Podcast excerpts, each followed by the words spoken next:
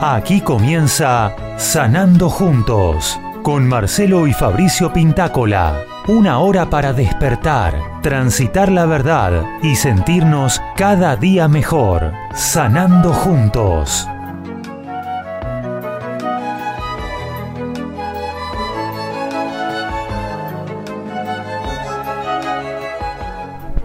Hola, hola, ¿cómo les va? Bienvenidos una vez más a este nuevo programa de Sanando Juntos. Buenos días, buenas tardes, buenas noches, según desde el país en el que se encuentren.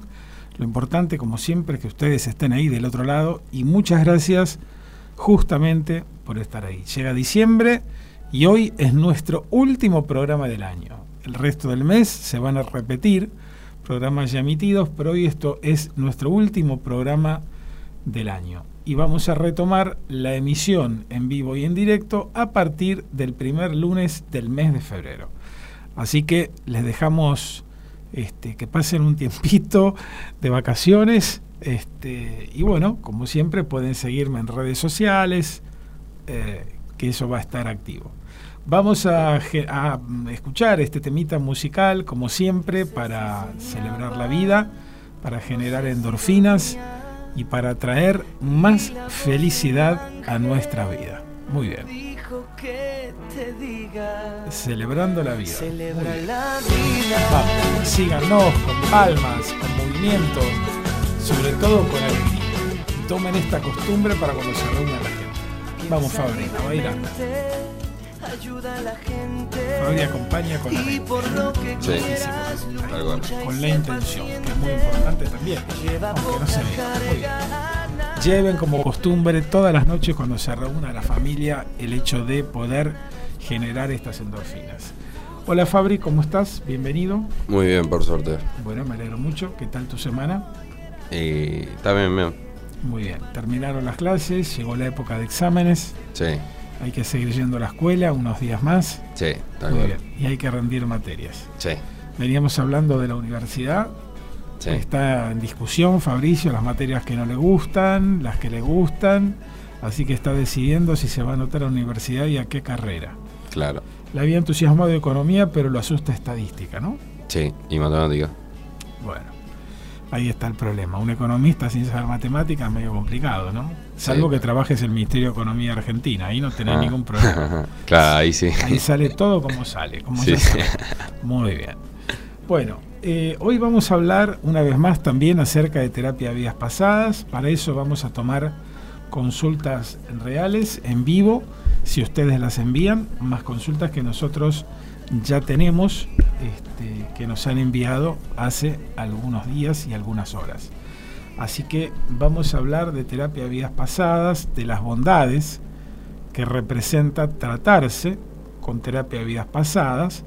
Em, yo a veces mm, me quedo pensando que muchas personas cuando hacen su consulta preliminar mm, daría la sensación de que no terminan de entender eh, qué representa, ¿no? Y, para qué es. Es como que la gente, uno le hace un diagnóstico preliminar, la gente lo recibe eh, y de golpe te dicen, bueno, gracias, buenas tardes, ¿no? Y decís, pero ¿cómo? Si estás de acuerdo, entendiste y reconoces que tenés un problema serio, ¿cómo te despedís, ¿no? ¿Cómo es que no, no decís, no das el paso y, realmente elegís cambiar? Em, así que es muy importante que entendamos que si abrimos la mente todo es posible. ¿sí? Hace poco hablamos con Romina, cuando hablaba la doctora, de la tarjeta cuántica y ella eh, decía algo que yo también siempre evoco y decía, pero ¿cómo es posible que si hace tantos años estás haciendo un tratamiento y no te da resultado, sigas haciendo lo mismo? O sea, ¿por qué uno no se da la oportunidad? Entonces, si a nosotros nos gusta el pollo al horno, si nos gusta la carne asada, nos gusta porque algún día decidimos probarla. Y esto es lo mismo, tenemos que probar, porque la vida está llena de oportunidades. Pero por más oportunidades que haya, primero tengo que detectarla y segundo, tengo que transitarla, tengo que tomar la decisión de cambiar. Esto es lo importante. Y a esto los invito a que prueben, a que prueben tener una vida mejor. Fabri, ¿tenemos algunas consultas? Sí. Bueno. A ver, vamos a empezar entonces con la primera consulta. Ustedes mientras tanto también pueden hacer todas las consultas que deseen. Eh, a ver. Sandra de México dice, hola, yo quisiera saber por qué soy esclava del dolor de cintura y me agota mucho. Lo tengo hace 23 años. Bueno, para Sandra, la primera respuesta va a caer un poco dura, pero es lo real. ¿Por qué sos esclava del dolor de cintura? Bueno, claramente porque decidiste ser esclava. Es más, ella tiene el dolor y ella misma se siente como una esclava. ¿Qué significa esto? Que en el fondo hay algo de eso. Entonces, tal vez Sandra fue esclava de verdad en alguna otra vida pasada y quedó esa impronta, quedó esa memoria en el alma, el alma sufriendo a la altura de la espalda, em, y en esta encarnación, a través de situaciones que ella viene cargando, que le viene empezando, conecta con aquella memoria emocional, con ese paquete de información que tiene que ver con lo espiritual, con el alma. El alma ya viene dañada, es una cuestión karmática y se hace compatible ese daño en algún momento con el daño sobre la parte física, o sea, las cargas que trae del pasado por situaciones que no le correspondían por su edad o por su conocimiento, eh, generaron esa carga en la espalda. Y esa carga en la espalda, cuando daña, se conecta íntimamente desde la emoción con aquella situación de esclavitud. Por algo Sandra dice, me siento esclava es porque tal vez haya quedado una memoria de esclava. Y también a veces sucede que las personas sueñan con ciertas eh, cuestiones repetitivas que nos invitan a preguntarnos, pero fue tan real el sueño y yo me vi, por ejemplo, en este caso como una esclava. Bueno, es porque en los sueños siempre hay fragmentos de situaciones que vivimos en vidas pasadas, pero no soñamos las partes bonitas, soñamos las partes feas, que están ahí justamente haciéndonos una llamadita que nosotros captamos o no captamos. Recuerden cuando yo les dije recién que la vida es oportunidad. Entonces yo me empiezo a preguntar, ¿para qué? ¿Para qué sucede esto? ¿Qué tengo que aprender? Y ahí es donde surge la oportunidad. Muy bien, contestada la, consulta de Sandra. Sí. Muy bien. ¿Qué más tenemos? Eh,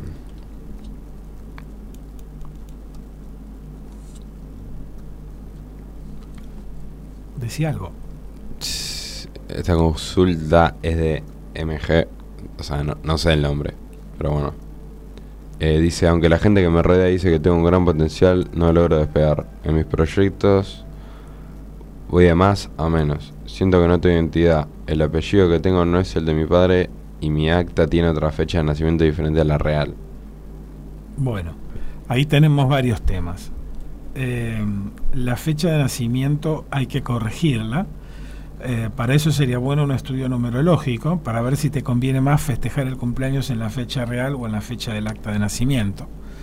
Ahí ya tenés un, problema, digamos, de incompatibilidad energética. Nosotros traemos en el ADN justamente eh, impreso, en el nombre que elegimos, que no es por azar, más la fecha de nacimiento, o sea, hay un patrón, hay una, serie, una, una bastante información muy importante que no está bueno contrariar. Tampoco está bueno cuando nosotros llamamos a las personas con un sobrenombre, con un seudónimo. Es importante eh, que nos llamen y que nosotros llamemos a las personas por el nombre por una cuestión de vibración. Em, y en el caso de este muchacho que dice que hay estancamiento, básicamente, que va de más a menos, bueno, básicamente la, pobreza es una programación mental. Eh, no se puede ser eh, abundante si uno viene de una infancia de carencia. Además, la infancia de carencia tiene su connotación. O sea, esto yo lo voy viendo en el transcurso de las sesiones, diferentes patrones mentales que se van creando por ejemplo, que el que tiene plata es malo, eh, que el que tiene plata tiene más problemas que el pobre, que la pobreza es feliz, o la barbaridad que dice la Iglesia Católica, por ejemplo, que el reino de los cielos es de los pobres. Mientras tanto, ellos se quedan con el dinero, ¿no? Entonces, este, hay mucha, mucho mandato que nos condiciona, em, que se genera en el mismo seno de la familia. En esencia, la escasez eh, tiene tres ejes, el dinero, el amor y la salud. El último estadio es la falta de salud, por supuesto. Y el primer estadio es la falta de amor, que empieza con la falta de amor de mamá. A veces hay madres que no son tan buenas madres y a veces puede haber madres que se quedaron solas y no les quedó otra alternativa que salir a trabajar, a ganar un dinero durante muchísimas horas y dejar a los hijos al cuidado de alguien más. Por más que ese cuidado sea con amor, nunca, digamos, eh, llega a ser como es mamá. Los chicos a esa edad lo que quieren es a mamá y ahí se da justamente el principio de la falta de amor de mamá que es lo que genera la escasez, porque es la escasez más grande. Así que este es importante sanar el pasado dolor y por supuesto ver por qué, para qué a nosotros nos toca en esta vida tener una vida de escasez. También hay cuestiones karmáticas relacionadas con la escasez. Seguramente un mal manejo del dinero en otra vida eh, es lo que realmente eh, digamos, viene como, como karmático a afectar. O a veces tener mucho dinero, pero sometiendo o haciendo daño a, otras almas.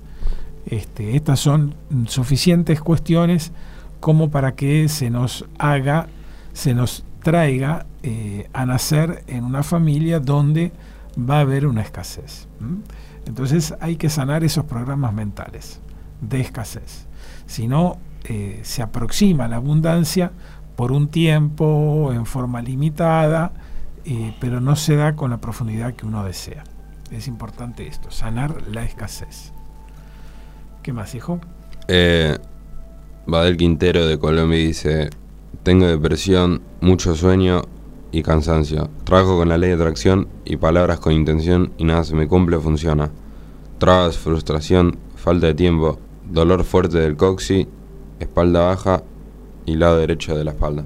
Bueno, lo que tiene que ver con los dolores de espalda, el dolor de coxis, es lo que hablamos recién con una consulta hace unos minutos, que tiene que ver con esas cargas que vienen de esa infancia de dolor. El lado derecho está representando también el aspecto masculino, se refiere en este caso a su padre o a quien ejerció ese rol. Sin duda una relación traumática, una relación muy difícil, una relación con mucha frustración, con mucha carga, mucho castigo. Em, la ley de atracción no es ni más ni menos que la puesta en práctica de los siete principios universales, que todos conocemos. El más conocido es la ley, el principio de causa y efecto. Y el primero de todos es el principio del mentalismo, o sea, el universo es mental. Creamos con la mente a través del pensamiento. Eso es la ley de la atracción. La ley de la atracción sirvió para cuatro, cinco o diez vivos, diez pillos, como diríamos aquí en Argentina, que pudieron de alguna manera armar esta historia a partir de los siete principios universales y dar ejemplos prácticos. Pero lo que no dijeron es que eh, la gente va a recibir en función de la vibración que tiene en este preciso instante. Porque si yo estoy deprimido, porque me pasó algo difícil, no sé, una pérdida, un accidente, algo traumático a nivel físico, me cortaron una pierna, etc. Esa persona claramente a partir de la dificultad, por más que quiera, no puede vibrar en positivo, vibra indefectiblemente en una frecuencia negativa. Entonces siempre va a conseguir lo negativo, por más que practique la ley de atracción o la ley 23.748 o sea, va a atraer lo que a la persona en esencia le está sucediendo. Entonces, para yo poder, en para poder poner en práctica la ley de atracción, tengo que ser apto de merecer. Y para merecer, tengo que sanar mi pasado de dolor, que es lo que me impregna justamente de una vibración negativa. Entonces, lo ideal siempre es sanar, porque luego se reconstituye, eh, pasamos de una vibración negativa a positiva y ahí todo empieza a fluir y empiezan a mejorar todos los aspectos de la vida. Entonces, el primer problema de esta persona es la depresión. ¿Qué es la depresión? Y algo traumático que sucedió eh, en algún tiempo pasado. Entonces tiene una causa. Las depresiones no se curan con la medicina ni se curan con terapia cognitiva porque la persona probablemente ni siquiera sepa cuál es el origen de esa depresión. porque si algo sucedió muy corta edad, es muy difícil que lo recuerde. Y además, puede haber situaciones traumáticas serias, obviamente, pero también puede haber situaciones traumáticas de ese momento que vistas hoy a la distancia no lo son. Supongan que a mí me regalan una pelota de fútbol, no sé, de la selección argentina, y yo hace rato que tenía, eh, digamos, ese deseo de tener la pelota, apenas la tengo y en el primer partido vas a un auto y revienta la pelota. La frustración es tremenda. Entonces, eh, si lo vemos a la distancia, decimos, bueno, no es para tanto. Pero no importa cómo lo vemos hoy, que tenemos 40, 50 o 60 años. Lo que importa es el daño que nos causó cuando teníamos 7, 8 o 9 años. Y eso quedó marcado, hay una impronta de dolor en el alma, obviamente está ese sufrimiento, el alma está herida, el corazón está herido, y desde ahí surge, digamos, esa depresión. Entonces, lo primero de todo es resolver la depresión, lo que a mí me pesa, lo que a mí me duele. Y después lo demás viene por añadidura. Pero yo ya dejo de vibrar en negativo cuando resuelvo la depresión. ¿Se entendió? Sí. Muy bien. Eh, Francis de España dice, tengo dolor de hombro, axila, brazo, cuello y pecho izquierdo. Siento mucha presión, también urticaria. Reacción alérgica a la piel, no sé a qué. Y también dolor punzante en la espalda baja que va hasta mi pierna izquierda. Bueno, todos los dolores, todos esos síntomas que uno los puede ver como, como extraños, como sin explicación, todas son heridas de muerte de vidas pasadas. Y todos, absolutamente todos. Nosotros nos movemos con el manual de la biodecodificación, de, donde encontramos el significado emocional de la dolencia actual, pero como yo siempre digo, desde aquí es el estímulo que la despierta, si la causa está más atrás. Entonces, cuando ella no encuentra explicación en la dificultad en la piel, bueno, claramente la piel, que es el órgano más grande del cuerpo, indica un conflicto de contacto cercano. ¿Qué quiere decir? Alguien que tengo cerca y yo preferiría tener lejos.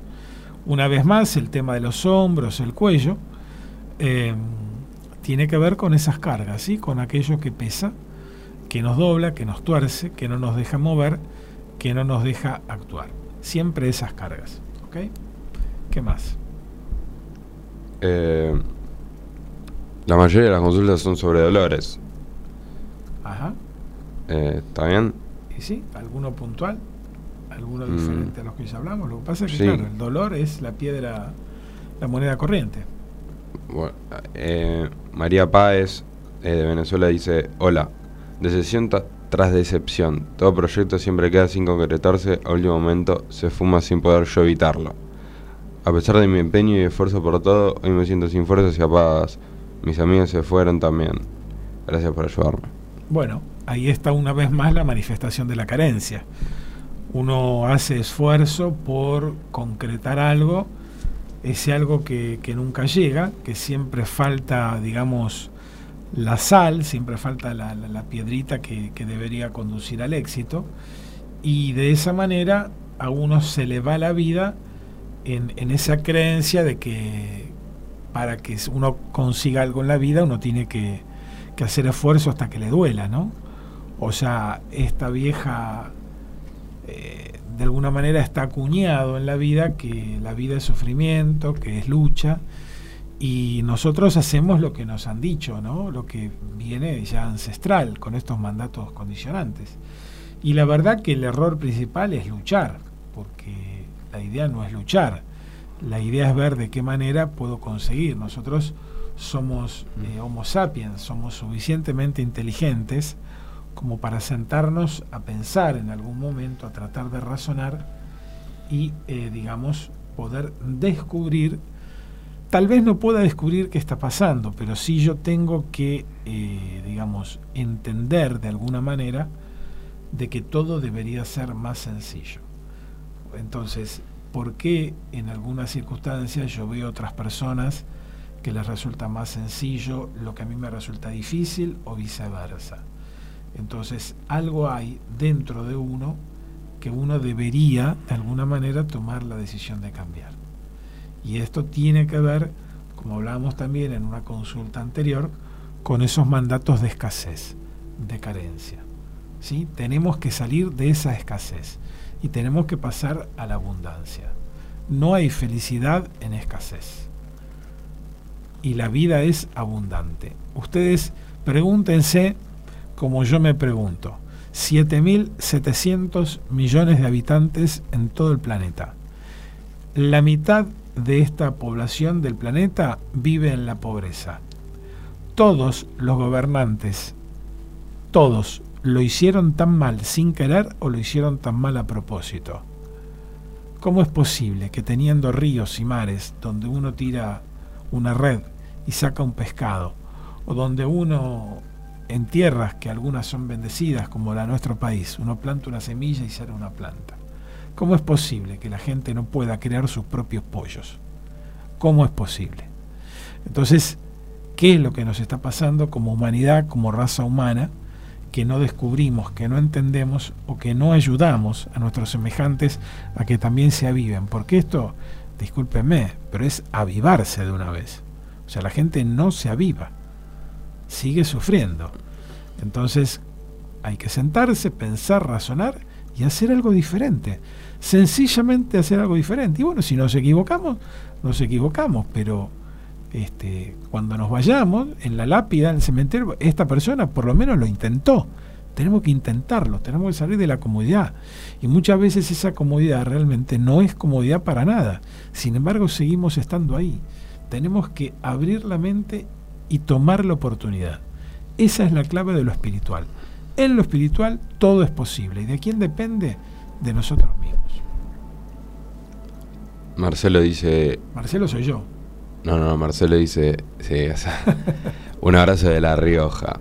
Marcelo, un abrazo grande. ¿Cómo estás? ¿Cómo te sentís? Pompeya también te saludo. Pompeya, que está ahí en una localidad que no me acuerdo, cerquita de Mar del Plata. Un abrazo grande para Pompe.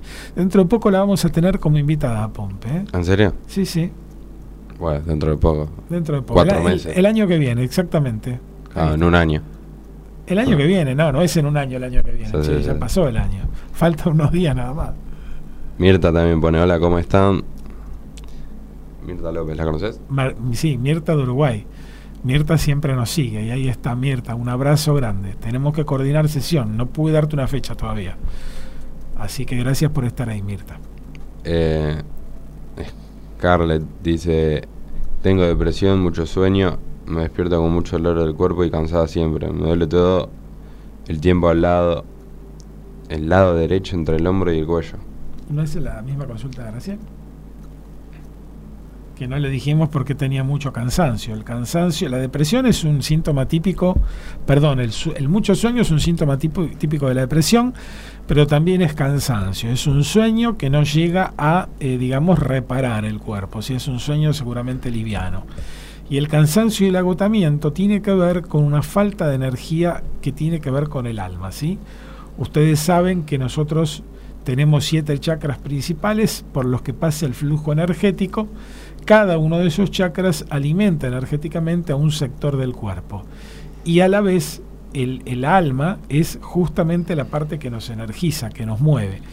Cuando el alma está muy dañada, y esto tiene que ver con toda la carga karmática que traemos de otras vidas, se da ese cansancio, ese agotamiento que por más que uno duerma una semana seguida, nunca sale. La depresión obviamente es un ingrediente más que realmente nos quita las ganas de todo. Hay que resolver la depresión.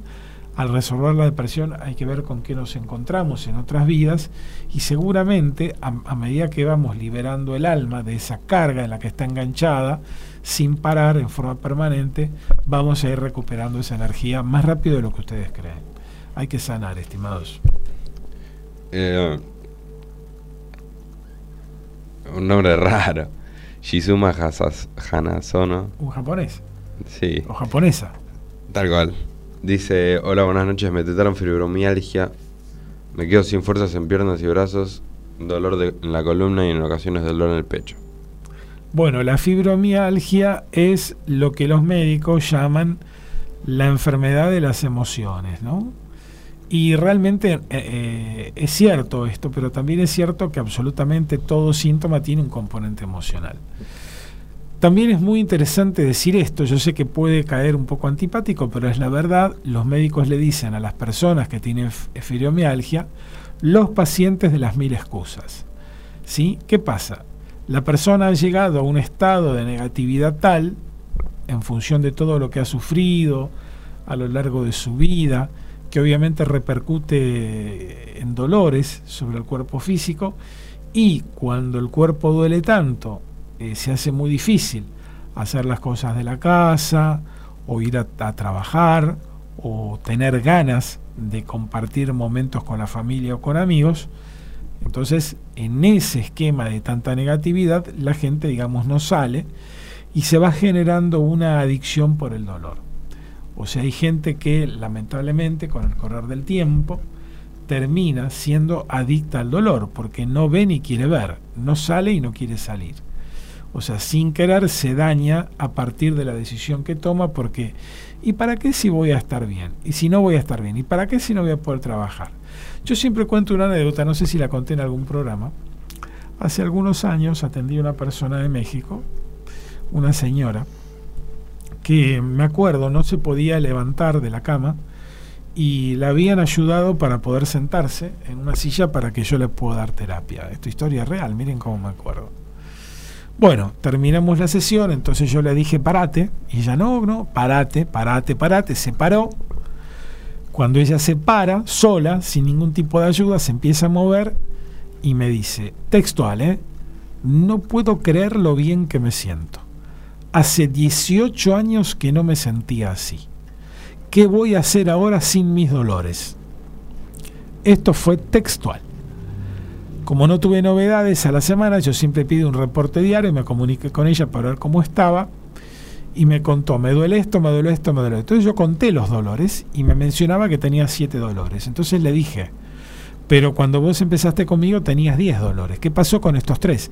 Ah, no, estos tres ya no los tengo, pero me duele esto, me duele esto, me duele esto, me duele esto. Bueno, claramente ahí tenemos un caso de adicción al dolor, no puede salir. Se quedan sin vida si salen del dolor porque como están en el rol de víctima, creen que nadie los va a querer y creen que eh, al no tener dolores no tienen ya de qué hablar porque se han dado cuenta que han perdido toda su vida justamente dando vueltas a través del dolor. La fibromialgia, como las personas que tienen vitiligo, por ejemplo, o las personas que tienen dificultades en la vista, son personas muy cerradas, son, digamos, eh, condicionantes a nivel emocional eh, muy, muy cerrados que muy, muy rara vez acepten tratamiento. Muy raro. O si lo empiezan, no lo terminan. Así que lamentablemente con estas, en, estas, con estas características, con estas dificultades, se hace muy difícil tratarlos, porque no quieren ser tratados, no quieren ayuda, o no entienden, o, o no sé qué les pasa. Pero bueno, así son estas cosas. Seguimos con la consulta. Dice. Ángela de Paraguay dice: Tengo dolor constante en una hernia inguinal izquierda para cirugía. Dos problemas de columna cervical y lumbar, sacro, dolor constante y gastritis. Y tema de azúcar, dolor fuerte diario en mis dos pies y dolor intenso en mi dedo meñique del pie izquierdo. Bueno, de todas las dificultades que hay, lo menos grave es el dolor del dedo meñique, ¿no? Pero bueno, el estómago, sí, nervios relacionados con la familia. Concretamente, lo que uno no digiere o el pensamiento de que no nos digieren. Todo eso está ahí en el estómago. El estómago representa la familia, por supuesto la familia tóxica. Em, las hernias, y bueno, las hernias son, digamos, de alguna manera eh, la exacerbación de esa condición porque la, hernia es una rotura, digamos, de la pared muscular que hace que el intestino salga por fuera. En el intestino seguimos teniendo parte, digamos, del aparato excretor que tiene que ver, digamos, con, con el aparato digestivo. Y las hernias lumbares, obviamente, tienen que ver con esas cargas. Las cargas pesan tanto, pesan tanto, que simbólicamente terminan destruyendo las vértebras de la columna. Nada que no se pueda reparar en regresión, los tratamientos son muy efectivos, inclusive hasta con hernias, con hernias de disco. Tengo muchos, muchos casos tratados con éxito y muchos casos que evitaron la cirugía justamente este, cuando se trataron y se quitaron esas cargas simbólicas que a la larga terminan, digamos, este, afectando la parte física. O sea, la parte física es afectada a consecuencia de la carga emocional, la carga que sería simbólica para el cuerpo físico, termina transformándose en algo real desde el componente emocional. ¿Qué más tenemos? Estoy buscando otra consulta.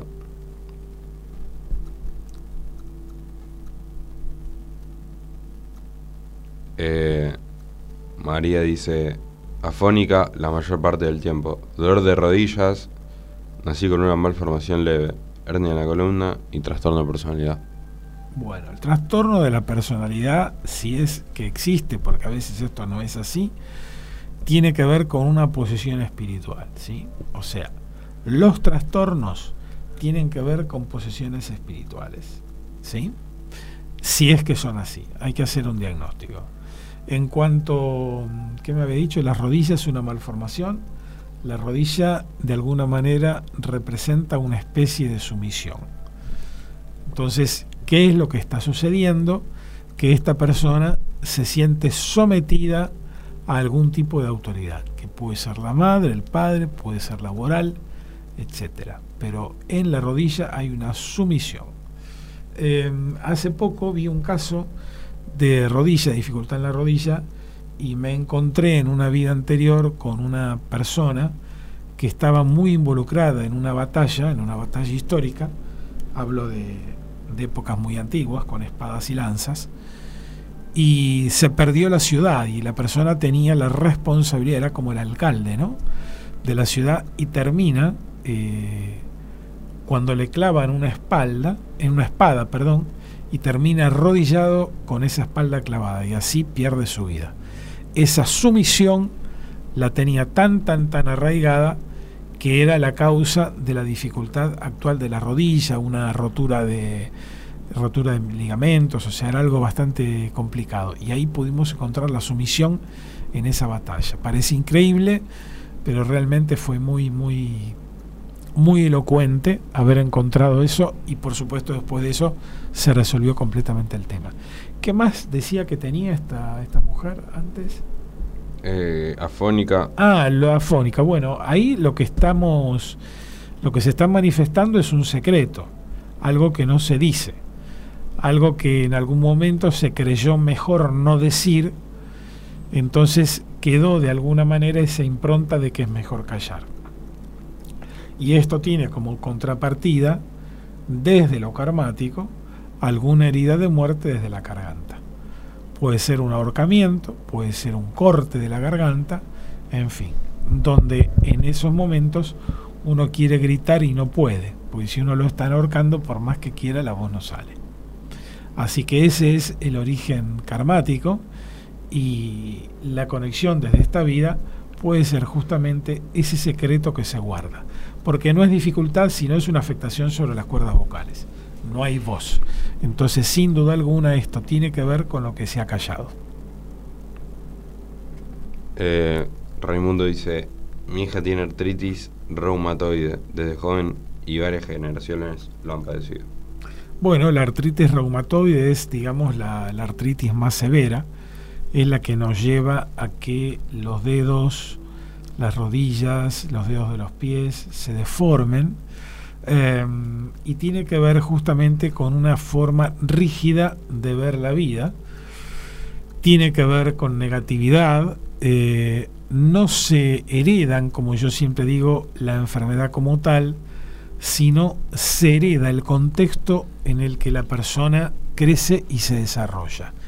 Evidentemente, esta chica tuvo una madre rígida, una madre negativa, y su madre tuvo una abuela rígida, una abuela negativa.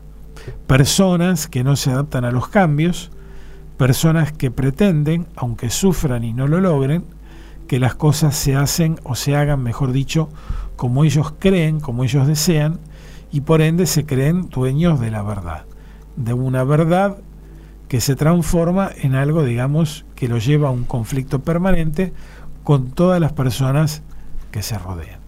Así que lo que hay que salir es de esa negatividad. Hay que sanar, hay que sanar esos pasados de dolor y hay que sanar esas relaciones tóxicas que nos eh, heredaron justamente esa forma de ser que por lo general no es compatible con casi nadie. Trae mucha afectación el hecho de ser caprichoso. El capricho en la vida tiene un costo muy alto. ¿Qué otra consulta dijo? Silvia dice, siento mucha tristeza. Siempre que me preguntan si siento tristeza, adentro siento una gran tristeza. Muy triste. Bueno, la tristeza en general siempre es muy profunda. Muchas veces las personas me dicen me siento triste y no sé por qué. Cuando empezamos a hablar de la infancia ahí se acuerdan que eso fue triste. Y la tristeza eh, última, por ejemplo, replica desde atrás, desde hoy para atrás, todos aquellos momentos tristes.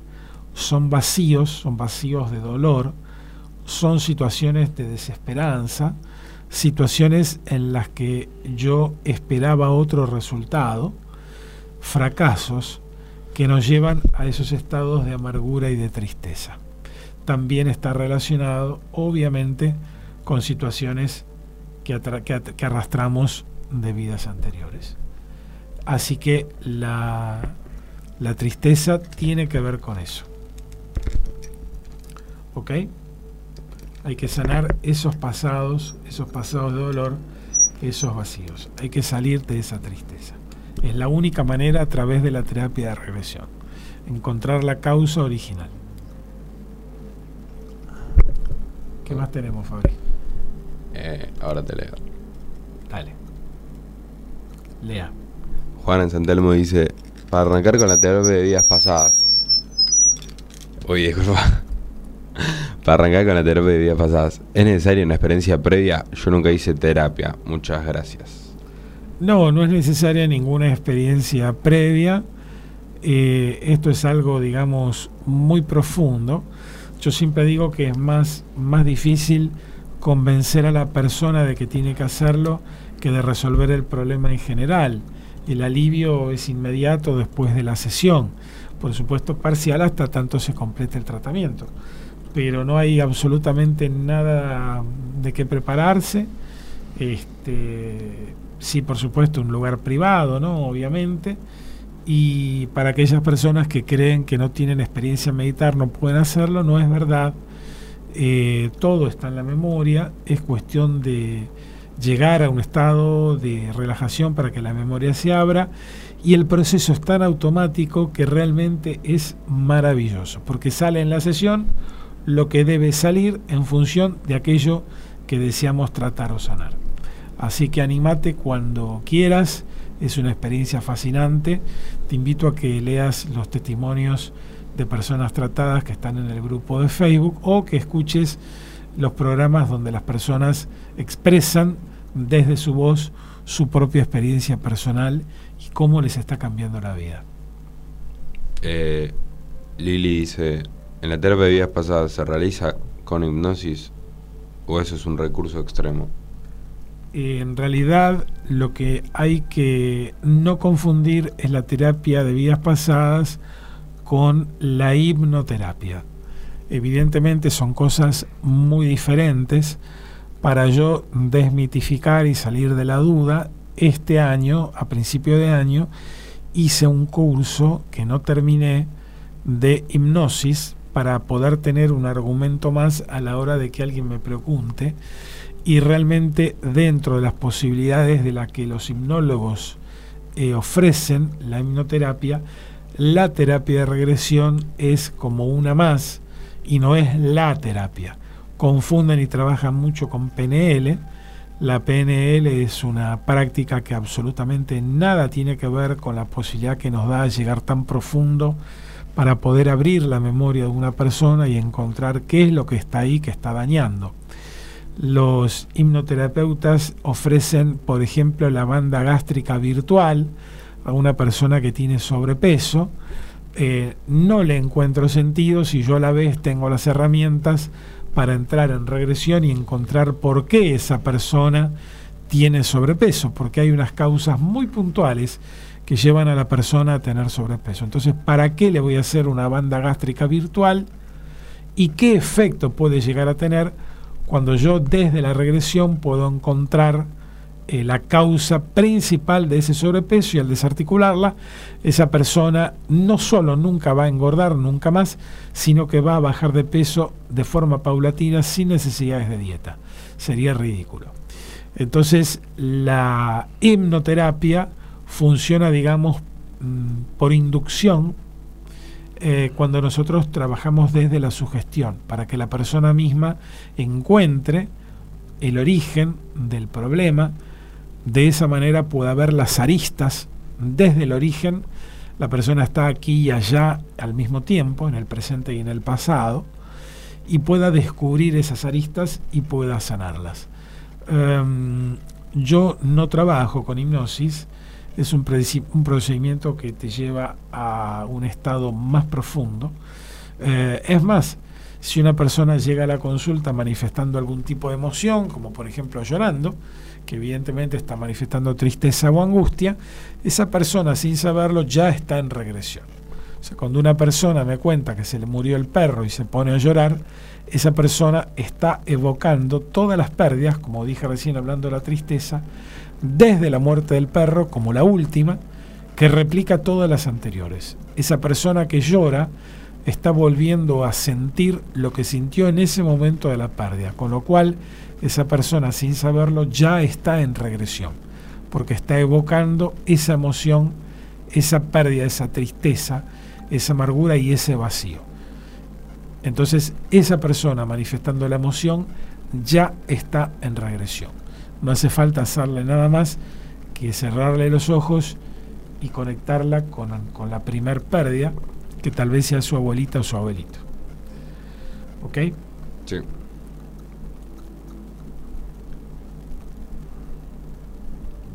Dale, hijo. Es radio, es vivo. Sí, pero eh, todas las consultas son lo mismo. Y bueno, lea alguna que sea parecida. Si no, anda buscando ya la próxima.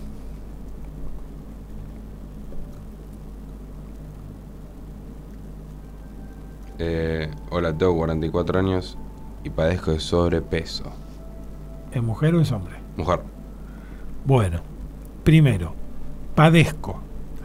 Padece quien desea padecer. Padece, sufre, soporta, tolera, porque no ha hecho nada para dejar de hacerlo. Y porque tiene 44 años y tal vez hace 20 o 30 años que está haciendo dieta y parece que todavía no logra entender que la dieta no tiene nada que ver con el sobrepeso o con el peso justo. Y uno muchas veces ve que hay personas que comen mucho más que uno y no tienen dificultades de sobrepeso. Claramente, si vas al médico te va a decir que es un problema glandular y si le seguís preguntando hay que ver por dónde te lleva. Lo cierto es que la comida no tiene nada que ver con sobrepeso, sino la connotación que uno le da a la comida. En esencia hay dos situaciones que nos llevan al sobrepeso. Una es la desvalorización personal, que empieza en el trato con mamá en la infancia, em, donde nosotros nos sentimos transparentes, ¿sí? Nadie nos toma en cuenta. Entonces, simbólicamente necesitamos engordar para que nos vean, para ser más vistos.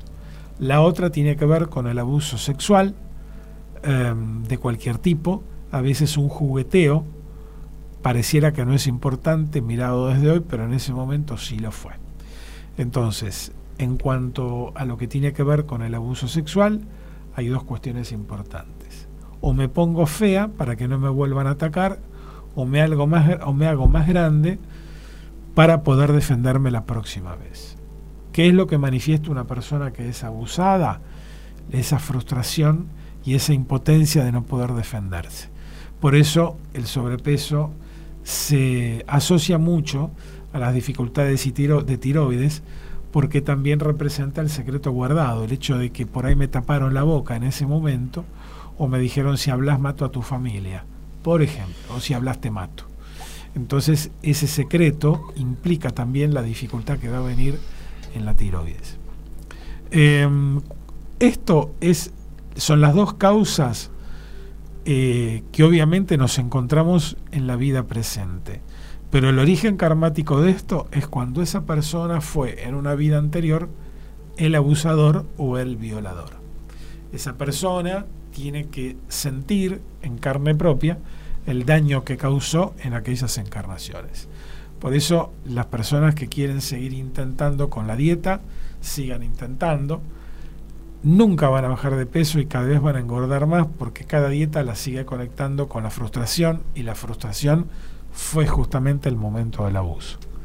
O la frustración también es el momento en que nadie me tiene en cuenta. Entonces la dieta conecta con aquello. No se puede vivir con frustración.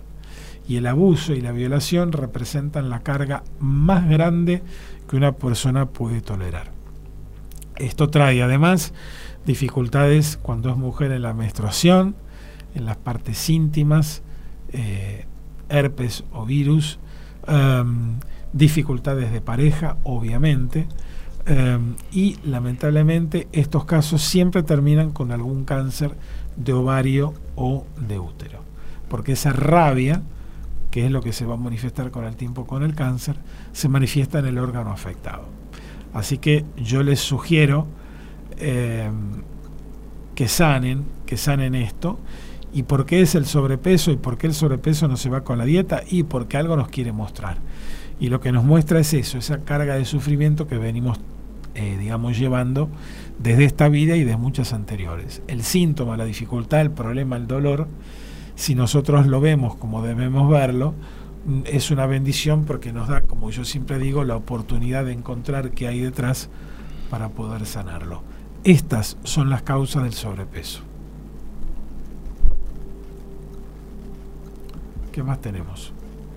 Eh, Nos queda poco tiempo. ¿Qué significa? Que podemos dar una consulta o tal vez dos nomás. Bueno, eh, Bonnie dice, hola, espero y pueda responder. Tengo el síndrome del túnel carpiano. Me di un golpe en el codo y ahora me duele el nervio y se me entumen los dedos. Bueno, el túnel carpiano, que es algo tan doloroso y algo que la medicina, una de, las tantas cosas que la, la, medicina no puede tratar ni puede explicar, es claramente una herida de, de muerte o de mutilación en una vida anterior. Básicamente es eso. O sea, nosotros tenemos una dificultad en una vida anterior, no pudimos sanarla, morimos con ese paquete de información, partimos con ese paquete de información y como siempre decimos, tal como nos vamos es como volvemos. ¿Cómo volvemos? Con el alma herida. El alma, por más que sea etérea, que sea de aire, también adopta la forma del cuerpo y partimos con esos dolores y volvemos ya con esa información, digamos, de dolor, que en algún momento, como yo les decía, tal vez esta persona se golpeó, tuvo una caída y eso conectó con aquella cadena emocional.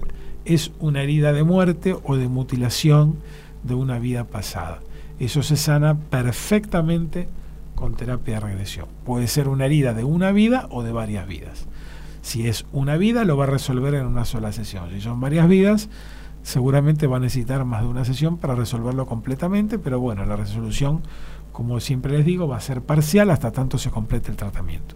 Este es el camino, no hay otro. Si no quieren creer en esto, seguirán sufriendo. Si quieren creer, se produce el despertar y desde la verdad se libera. Como dijo el Maestro Jesús, siempre lo repito, buscad siempre la verdad, pues la verdad los os hará libres, mas nunca esclavos. La verdad está en la memoria de cada uno. Hay dos verdades. La verdad universal, lo que sabemos y regalamos para todos, que es patrimonio de la humanidad, y la verdad personal. ¿Por qué me sucede lo que me sucede? ¿Por qué? ¿Para qué? Tengo que investigar, tengo que descubrirlo. Al descubrirlo, el síntoma no tiene razón de ser y se cae. Tenemos tiempo para una más. Sí. Y después la frase. ¿Tenés lista la frase? Sí.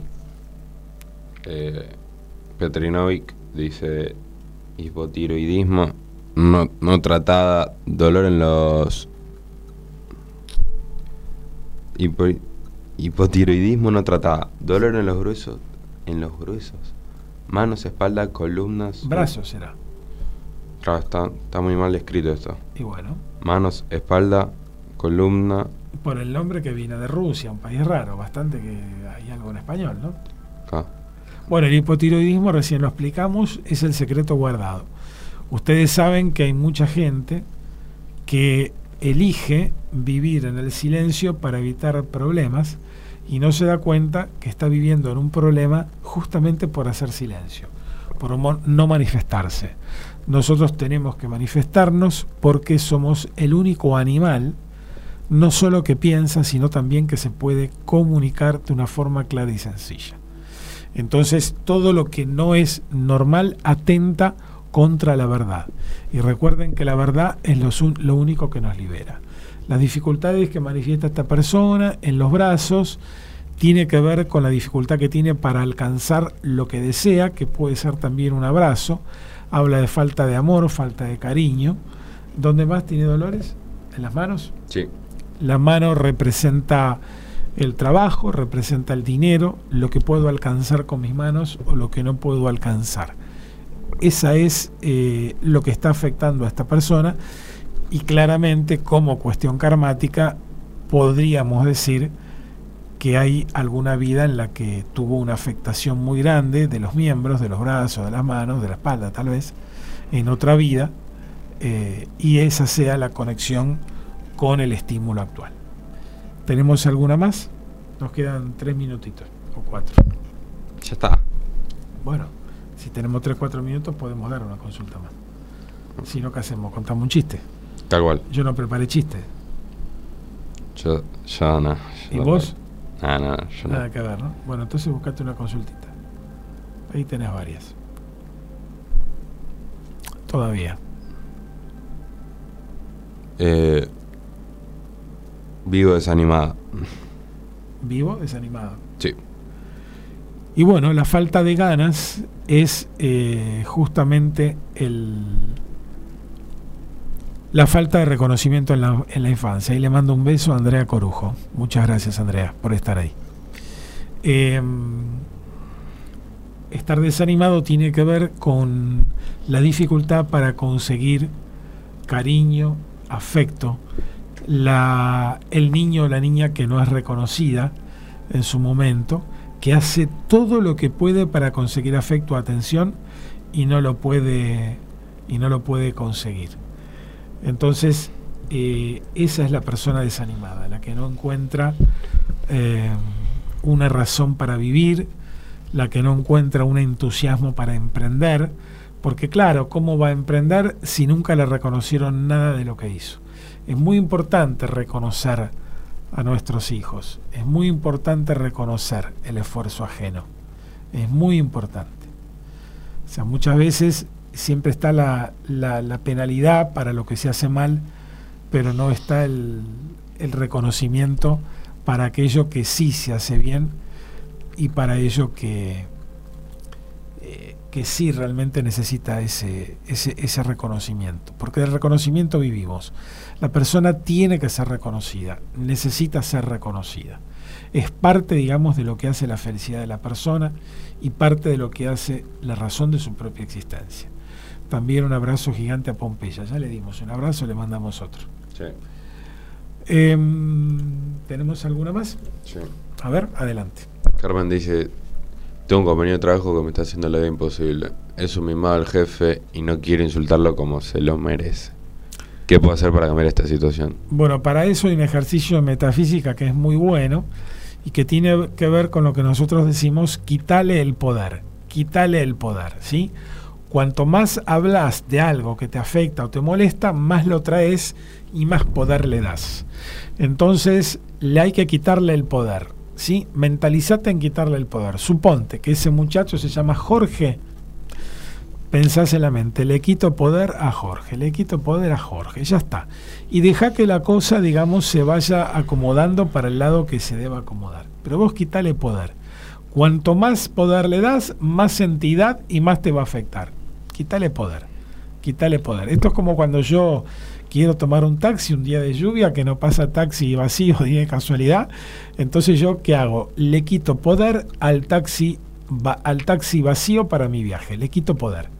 Entonces, aunque parezca mentira, viene el taxi justo y se estaciona eh, frente mío. Entonces, por más que sea el mimado, por más que sea el hijo del dueño de la empresa, no vas a saber por qué, pero en algún momento este muchacho va a desaparecer. Quítale poder, haceme caso. Después me contás. ¿Tenemos más consultas? Listo. ¿Ya terminamos entonces? Sí. Bueno, entonces vamos a dejar nuestro programa de hoy acá a todos los que nos están entrando eh, mensajitos de saludos. Muchas gracias una vez más por estar ahí. Los vamos a dejar con la frase que Fabricio tiene preparada para todos ustedes. Y en vivo nos despedimos hasta el primer lunes del mes de febrero de 2023. Me estoy yendo de vacaciones mañana. Igual a muchos de ustedes los voy a atender porque no los puedo dejar solos. Ahí estaré, algunos días sí y otros dos, pero este año, sinceramente, sinceramente, necesito descanso. Así que mis días merecidos empiezan a partir de mañana. Les mando un abrazo gigante a todos.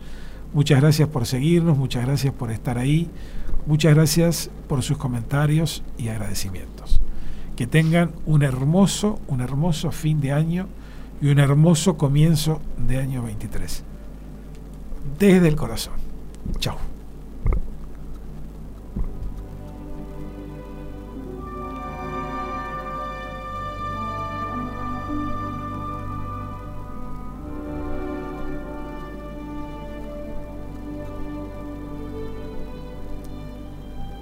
¿Se escucha?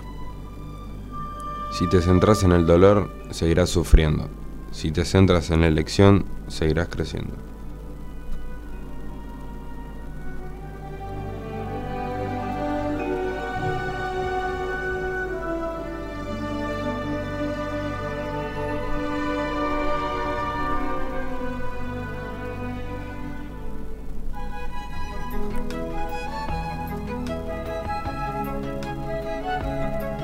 Hasta aquí estuvimos, sanando juntos. Los esperamos el próximo lunes a las 17 horas por MG Radio.